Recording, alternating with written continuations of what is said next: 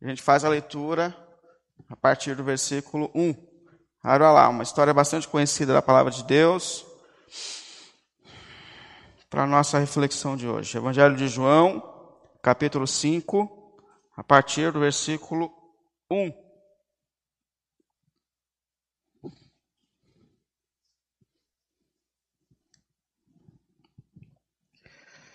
Algum tempo depois, Jesus subiu a Jerusalém para a festa dos judeus. Há em Jerusalém, perto do Porto das Ovelhas, um tanque que em aramaico é chamado Betesda, tendo cinco entradas em volta. Ali costumava ficar um grande número de pessoas doentes e inválidas, cegos, mancos e paralíticos eles esperavam um movimento nas águas. De vez em quando descia um anjo do Senhor e agitava as águas. O primeiro que entrasse no tanque, depois de agitadas as águas, era curado de qualquer doença que tivesse. Um dos que estavam ali era paralítico e fazia 38 anos. Quando viu deitado e soube que ele vivia naquela naquele estado durante tanto tempo, Jesus lhe perguntou: Você quer ser curado? Disse o paralítico: Senhor, não tenho ninguém que me ajude a entrar no tanque quando a água é agitada. Enquanto estou tentando entrar, outro chega antes de mim. Então Jesus lhe disse: Levanta-te, pegue a sua maca e ande. Imediatamente o homem ficou curado. Pegou a maca e começou a andar. Isso aconteceu no sábado.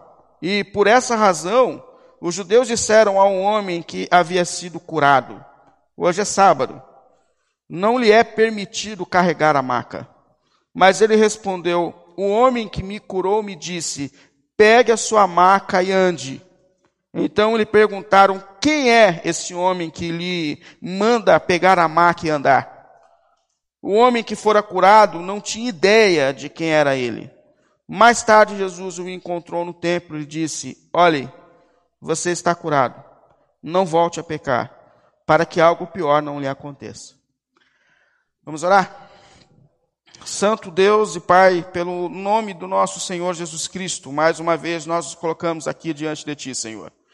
Te agradecemos por tudo quanto o Senhor tem feito, na Sua maravilhosa graça sobre a nossa vida e sobre a nossa história, Senhor pelo tão grandioso privilégio que o Senhor nos dá nesse sábado pela manhã, de concluir a nossa semana na Sua casa, Senhor, prestando a Ti louvores, glórias por tudo quanto o Senhor tem feito em nós e por nós, Senhor. Obrigado por Tua igreja reunida aqui. Obrigado por aqueles que hoje se reúnem de suas casas. Mas obrigado por esse tempo e por tanta graça, nosso Deus e Pai, pelo nome de Jesus por tudo que tens feito em nós e por nós, na sua bondade, graça e misericórdia, Senhor. Assim nós oramos a Ti, rendemos graças a Ti e pedimos que a Sua palavra seja eficaz ao nosso coração e à nossa vida, Senhor. Que o Seu Evangelho venha de maneira poderosa e especial, Senhor, nos orientar, nos colocar de pé nessa manhã, Pai. Pelo nome santo do Senhor Jesus, nosso Deus. Amém, amém. Pode sentar, por favor. Bom, antes que eu me esqueça, a irmã Marieta pede para a gente lembrar da nossa assistência social. Então, quem tem ajudado ou ainda não ajudou, entre em contato com os irmãos da assistência para que a gente continue ajudando pessoas nesse tempo, manifestando o reino de Deus, a graça de Deus. Bom, esse texto aqui ele é bem conhecido e ele narra um momento na história em que Jesus estava em uma festa. A gente sabe que os judeus eles eram frequentadores de festas e eram muito festivos. E é interessante que foi o próprio Deus que colocou as festas no meio do seu povo. Ou seja, Deus gosta de celebrações. Deus gosta que a gente tenha momentos de alegria, de festa, de culto. É, isso foi o próprio Deus que inventou. E Jesus frequentava festas. Chegou a ser chamado de comilão e beberrão pelas pessoas ao seu redor, porque era um frequentador de festas, gostava desses ambientes, frequentava esses ambientes. E, e aqui, mais uma vez, ele está em um ambiente de festa, perto do templo. Mas o texto fala que perto do templo em Jerusalém, onde a festa acontecia, é, existia um tanque muito conhecido, que é o tanque de Betesda. Essas regiões elas tinham muitos tanques, porque ah, os animais que carregavam os pesos, que eram meio de transporte, precisavam desse reabastecimento. Então era muito comum nessa região de Jerusalém, e ainda é muito comum, é, ter tanques onde mina a água, a água é represada, organizada, para que eles possam ter esses momentos de abastecimento, de alívio ali. E tinha um tanque perto do templo, esse tanque conhecido como Betesda. E, e existia em torno desse tanque uma história, uma história. Vou explicar porque eu digo uma história. Mas existia um comentário que, de tempo em tempo, descia um anjo do Senhor nesse tanque, e ele batia na água, talvez com as suas asas, e a água se movimentava. Ninguém viu o anjo. O pessoal viu o movimento da água. E o primeiro que pulasse na água encontraria a cura da sua enfermidade. Qualquer tipo de enfermidade. E por que, que eu digo que há um comentário a respeito disso? Porque os estudiosos da Bíblia, dos textos originais, eles dizem que não existe no texto original esse pedaço que diz que de tempo em tempo um anjo descia e agitava as águas. Na verdade, ele colocou esse pedaço para justificar a multidão de pessoas que viviam em torno desse tanque. Dá a entender, quando a gente observa a narrativa do texto, que de fato existia um anjo. Mas isso na história cristã já tem sido deixado de lado. Então, existia entre eles um comentário, é, uma fé de que acontecia essa manifestação de um anjo e que o primeiro que pulasse podia ser uma doença é, de câncer ou podia ser uma doença de dor no pé. O primeiro que entrasse ali sairia curado. E é óbvio que diante de uma superstição, não sei, se também Deus curar ali não tem problema algum, a gente acredita em milagres, isso não é um problema. Mas diante dessa ideia que acontecia entre eles, que corria entre eles, de que existia uma possibilidade de cura ali, Aquele lugar virou um lugar de pessoas adoecidas. Pessoas com todo tipo de doença ficavam em torno do tanque de Betesda, esperando uma oportunidade, quem sabe, de receber uma cura da sua enfermidade, seja ela qual for. Era uma multidão de paralíticos, cegos, é, e todo tipo de doença, e gente com doença séria, gente com doença simples, estava em torno desse tanque, é, na expectativa também de alcançar algum tipo de cura. E a gente sabe que esses ambientes, não só naquele tempo, mas também nos nossos tempos, qualquer ambiente que fala que pode existir uma possibilidade de cura, de, de mágica, de coisas assim acontecendo, isso é extremamente atraente para o ser humano. Sabe que eu estava lendo esses dias uma reportagem falando sobre a, a cidade de Ubadiânia. A cidade de Ubadiânia fica ali entre Brasília e Goiânia. E era uma cidadezinha assim muito simples, muito pequena, de casas de barro, de pessoas extremamente simples, até que chegou lá o João de Deus. Lembra o João de Deus que não era de Deus? Mas chegou lá o João de Deus. E o João de Deus construiu lá a estrutura dele, falando que ele era capaz de curar qualquer pessoa.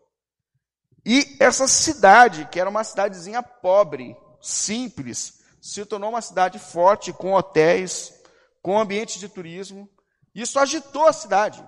Tornou, deu uma outra realidade. E com a queda do João, que não é de Deus, a cidade voltou a estaca zero. Perdeu toda a força. Mas vinham pessoas, dizem que o público dele era muito é, de pessoas de fora do Brasil. Então, todo o ambiente onde a gente fala assim, olha, aqui tem uma cura fácil. Aqui tem algo. A gente sabe que esse negócio é atraente para o ser humano. O tanque de Bethesda representa esses ambientes. E, infelizmente, ambientes que até igrejas que são chamadas de evangélicos se, se tornaram. É, igrejas que abandonaram o evangelho da cruz, abandonaram a questão do arrependimento dos pecados, abandonaram a ideia de viver para a glória de Deus e colocaram o ser humano no centro de todas as coisas é, e que oferecem é, todo tipo de satisfação no mundo, na vida, nessa realidade, que falam a linguagem, a gente sabe que esse negócio dá muito certo, e que existem muitos lugares lotados de pessoas assim. É, a gente não precisa se assustar com essas coisas, porque isso foi profetizado. Quando o apóstolo Paulo falou para Timóteo, segunda carta, capítulo 4, é um texto bem importante. Segunda Timóteo, capítulo 4. Ali o apóstolo Paulo está orientando Timóteo, um jovem pastor na vida ministerial. Isso no primeiro século da, da, da igreja de Cristo. Né? E ele já avisou de uma forma profética. Olha o que o apóstolo Paulo falou para Timóteo, aqui, o jovem pastor. Capítulo 4, segunda carta, versículo 1. Na presença de Deus e de Cristo Jesus, que há de julgar vivos e mortos por sua manifestação e por seu reino. Eu o exorto solenemente. Paulo falando a Timóteo aqui. Pregue a palavra. Prega a palavra. Como pastor, prega a palavra Esteja preparado a tempo e fora de tempo. Repreenda. Percebe como é diferente? É, é uma doutrina que repreende o pecado. Repreenda. Corrija. Exorte com toda paciência e doutrina. Aí ele alerta aqui dizendo assim, ó. Pois virá o tempo em que não suportarão a sã doutrina. Isso é profecia. Não suportarão a sã doutrina.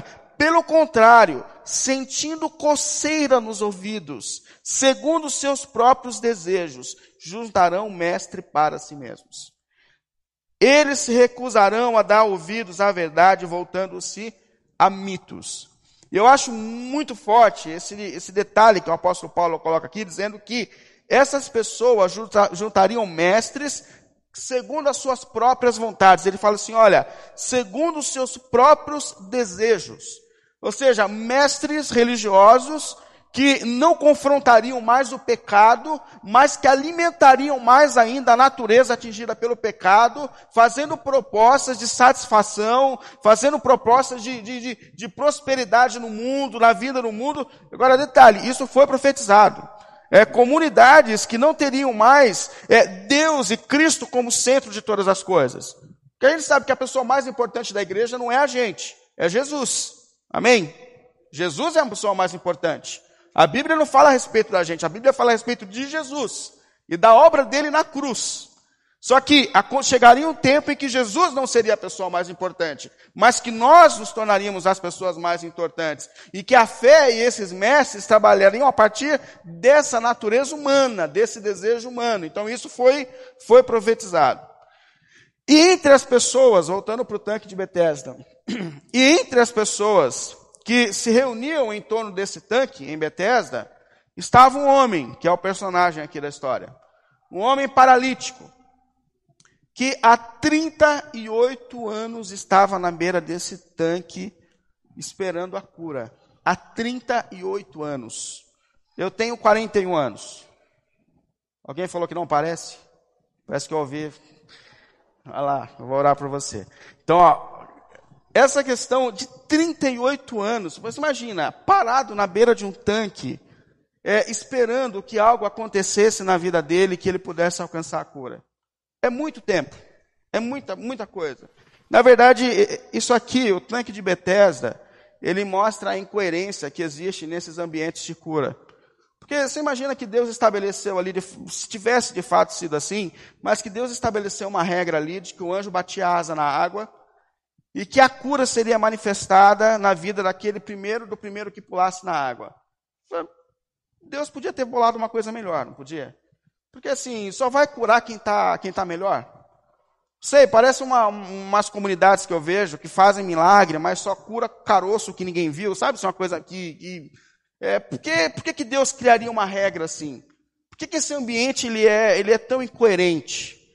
Isso me faz pensar tanto. Por que, que um homem que realmente precisa de ajuda, que não tem condição de trabalhar, que está paralítico, não recebe a cura de Deus? E por que, que uma pessoa, às vezes, com uma saúde muito melhor, conseguia pular na água primeiro e encontrar cura? Percebe que é uma, uma incoerência nesses ambientes de cura, que tem o um centro na, na, cura.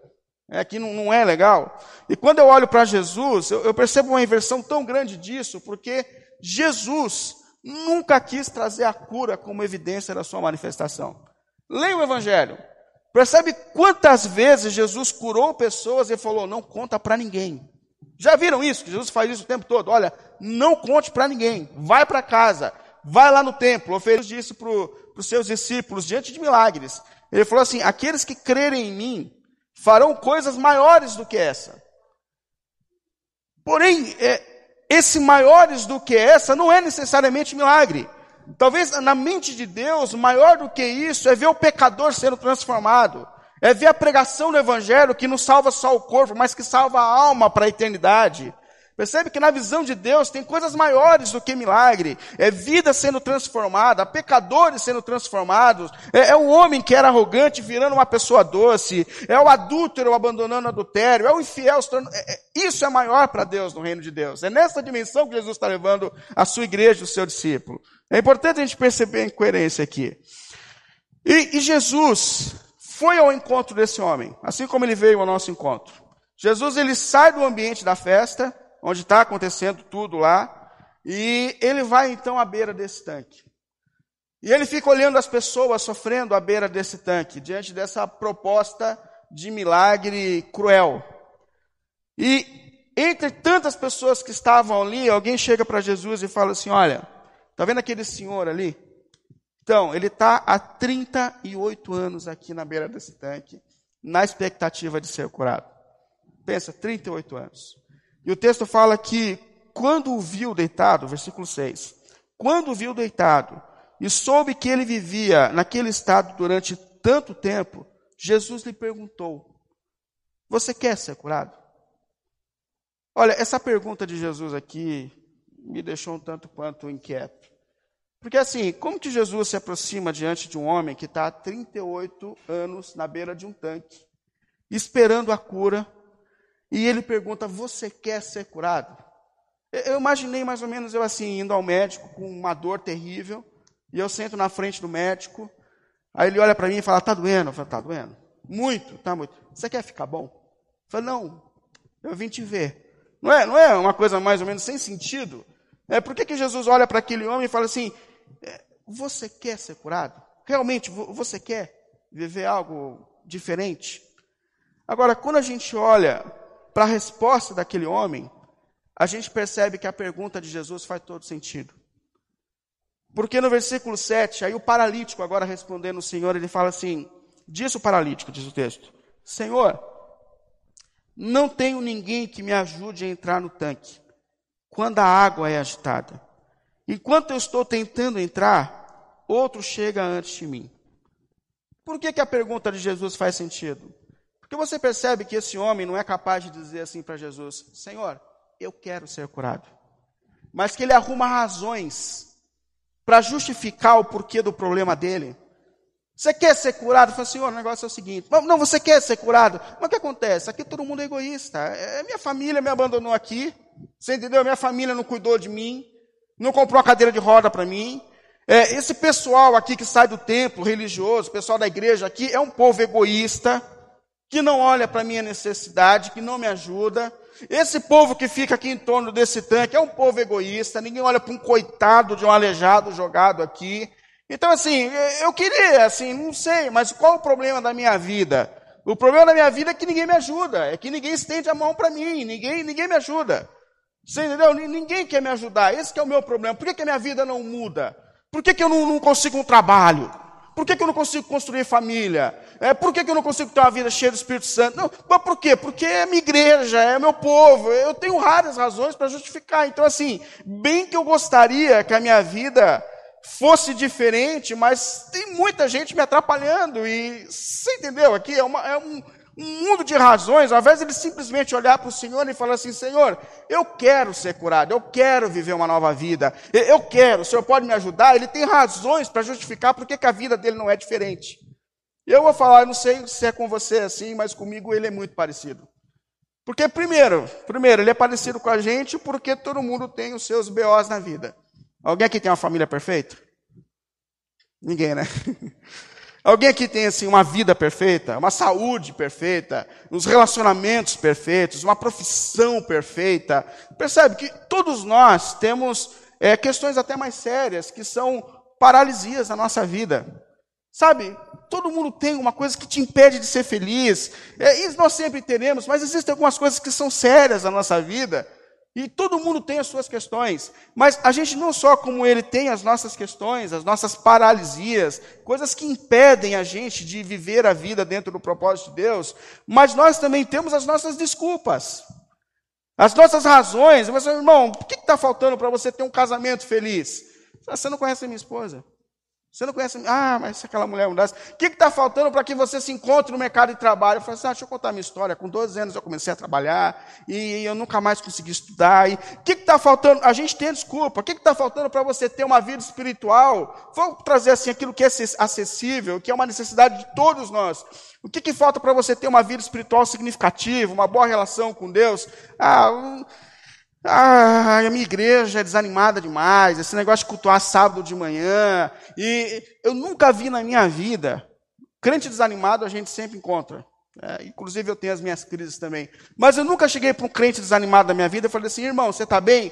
E ele falou assim, pastor, não estou bem. Mas é o negócio seguinte, eu não oro, eu assisto porcaria a semana toda, eu, eu não leio a Bíblia, eu vou arrastando as pernas para a igreja, eu não tenho vontade de fazer as coisas espirituais. Ninguém nunca fala, a gente sempre tem uma razão para justificar o nosso desânimo. Até para mim, como pastor.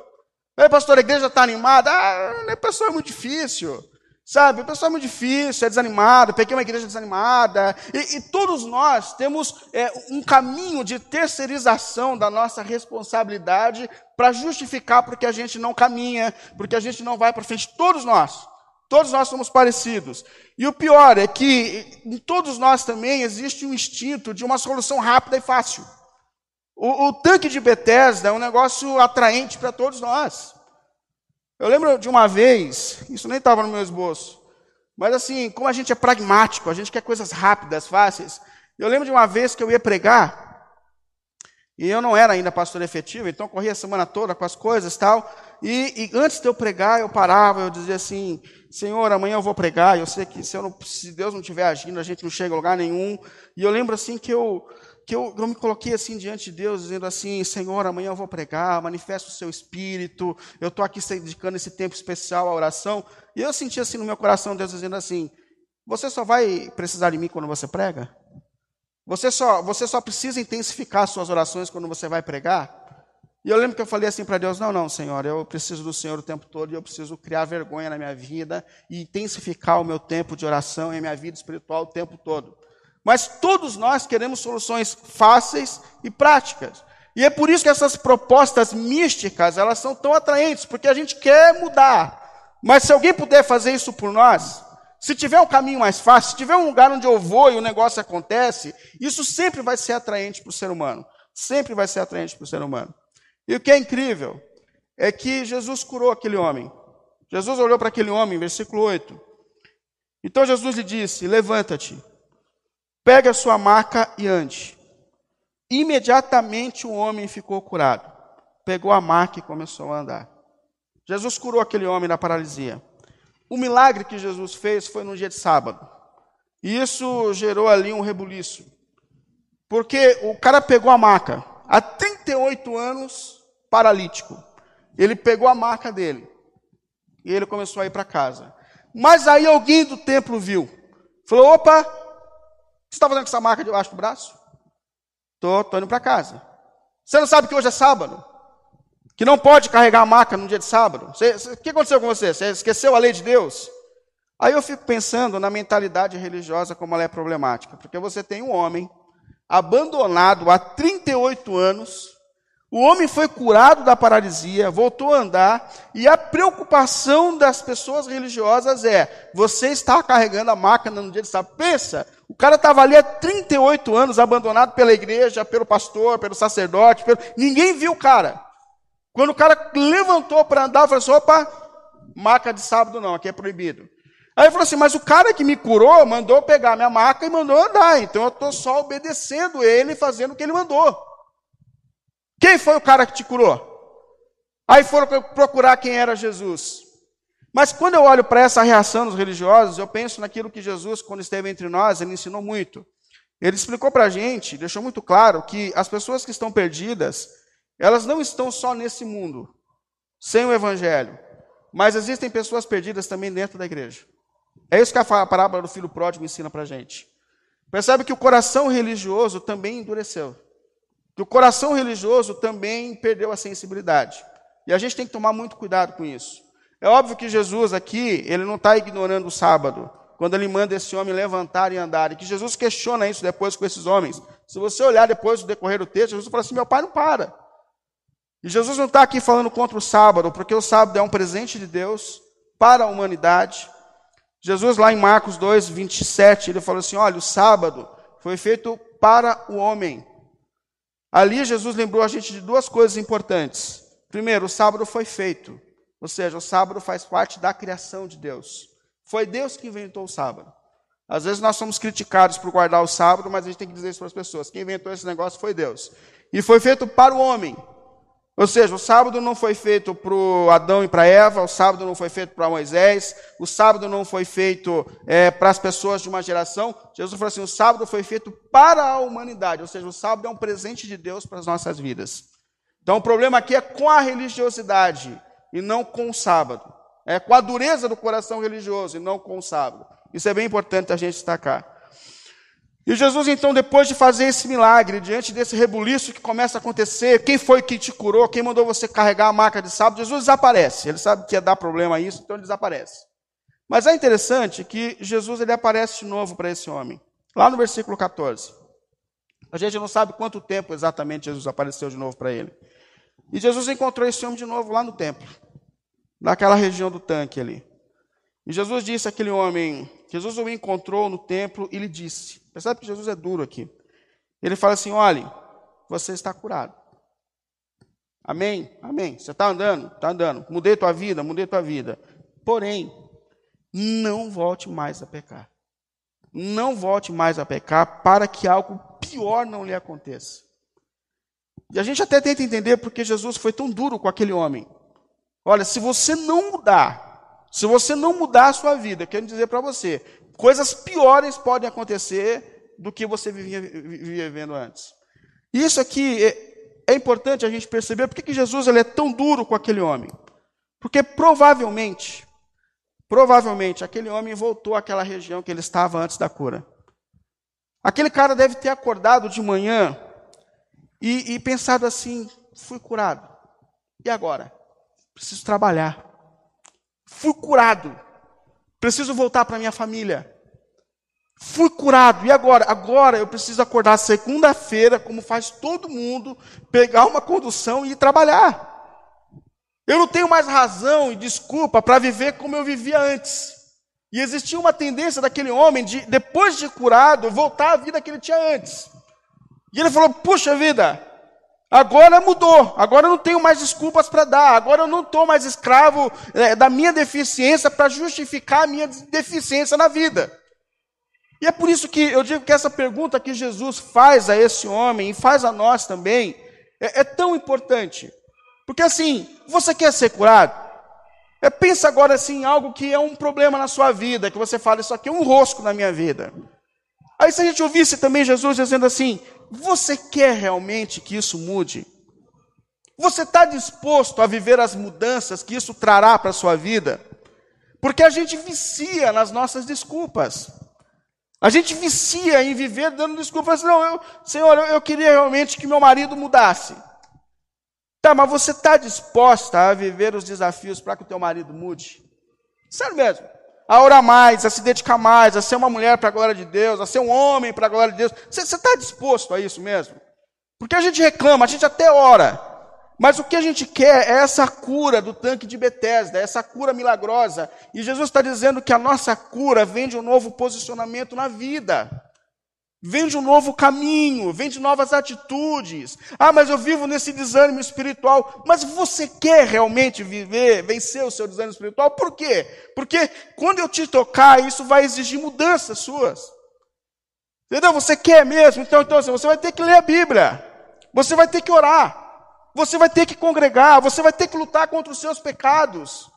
Percebe? Você quer mesmo que isso aconteça? Porque assim como esse homem, a gente pode passar 38 anos justificando por que a nossa vida não muda. Percebe? A gente vicia na justificativa. A gente vicia, por que, que não melhorou? Ah, meu irmão, ah, tem tanta gente, a minha esposa, a minha... Para com isso, Jesus está dizendo. Agora, Jesus está dizendo: se você realmente quiser mudar, se você quiser viver novos tempos, se você quiser viver transformação, e eu confesso que eu me peguei muito nesse conflito nos últimos dias, dizendo assim: olha, eu posso passar a minha vida como pastor mesmo, dizendo assim: olha, gente, eu estou tentando, o pessoal não vai, ou eu posso assumir desafios, eu posso viver na minha área de conforto, que é, é o que todo mundo quer. Ou eu posso entrar em desafios. E eu tenho que ouvir Jesus dizendo assim: Mas você quer mesmo? Porque eu sempre orei a Deus pedindo uma coisa, como pastor e como crente. Eu, eu particularmente. Eu nunca pedi milagre, eu nunca pedi casa própria, eu nunca pedi carro, eu não sou conectado com essas coisas. Mas eu tenho uma conexão no meu coração que eu queria ver o evangelho sendo pregado para esse tempo de maneira eficaz. É a única oração que eu peço para Deus, assim, como pastor. Eu acredito na pregação bíblica. Eu acredito na pregação do evangelho. Aí eu escuto Deus dizendo assim para mim, mas você quer mesmo esse negócio? Você pode ficar como você ou você pode ter, mas você sabe que vai trazer desafios. Você vai ter que se esforçar mais, você vai ter que se dedicar mais, você vai ter que enfrentar desafios. Você quer mesmo esse negócio? E eu imagino que essa mesma voz de Jesus ecoa sobre mim, mas ecoa sobre todos nós. Você quer realmente viver mudanças na sua vida? Você quer realmente ver Deus operando e te colocando em pé para caminhar? Então se prepare, porque mudanças a gente vai ter que viver. Esse é o desafio. Coisas diferentes a gente vai ter que fazer. E qual é a boa notícia do Evangelho? A boa notícia do Evangelho é que Cristo estava naquela cruz, dando a vida por nós, para que nós tivéssemos sempre a oportunidade de recomeço, de viver algo diferente novo. Jesus estava lá sangrando por nós, para que nós tivéssemos a oportunidade de viver uma nova história. Então não importa como a gente chegou aqui hoje, cansado, abatido, com pecado, desanimado, Jesus, aquele mesmo Senhor que colocou aquele homem em pé, mais uma vez se manifesta na nossa vida para nos colocar em pé nesse dia, hoje também, nesse tempo presente. O Senhor continua agindo. Olha, nós mudamos, nós nos secularizamos, mas o Senhor é exatamente o mesmo. O poder transformador que continua agindo é exatamente o mesmo. Nós nos afastamos, nós criamos desculpas para não viver mudanças e não viver uma vida extraordinária dentro dos propósitos de Deus. Mas o Senhor é o mesmo, o Senhor é o mesmo. E mais uma vez, aquele que disse assim: Olha, levanta. Hoje eu estou dizendo, levanta e anda. Ele está aqui hoje também sobre nós, dizendo: Eu posso dar poder para que você levante e volte a caminhar segundo os propósitos de Deus. Agora cabe a nós tomar essa decisão de assumir os desafios necessários para que a vontade de Deus se faça na nossa vida, na nossa história. Mas que essa vontade se faça para a glória de Deus. Amém? Vamos ficar em pé para a gente orar?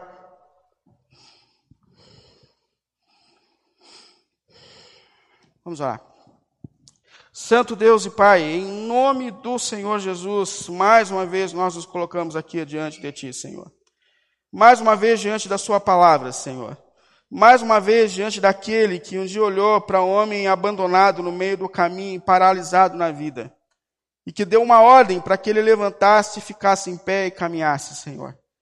Nós queremos que essa mesma voz, Senhor, que esse mesmo poder ainda continue ativo em nós e sobre nós nesse tempo também, Senhor. E só o Senhor conhece como ninguém aquilo que nos paralisa, Senhor. Aquilo que nos impede de viver plenamente a Sua vontade, os Seus propósitos nessa vida, Senhor.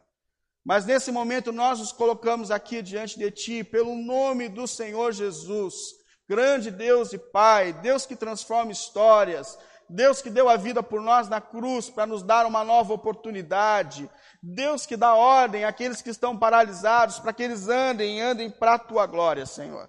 Nós estamos aqui com as nossas lutas mais íntimas, Senhor, com o nosso coração mais inquieto, Senhor, mas pedindo que por Tua graça e misericórdia, Senhor, essa mesma voz que soou tanto tempo atrás, venha soar também, Senhor, sobre as nossas vidas e sobre os nossos corações nesse tempo, Pai. Pelo nome santo do nosso Senhor Jesus, Pai. Venha nos dar forças, Deus. Venha nos dar força. Venha nos tirar da nossa área de conforto.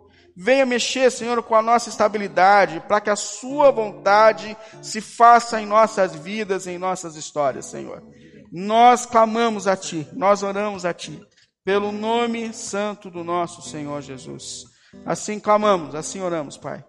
Amém. Amém.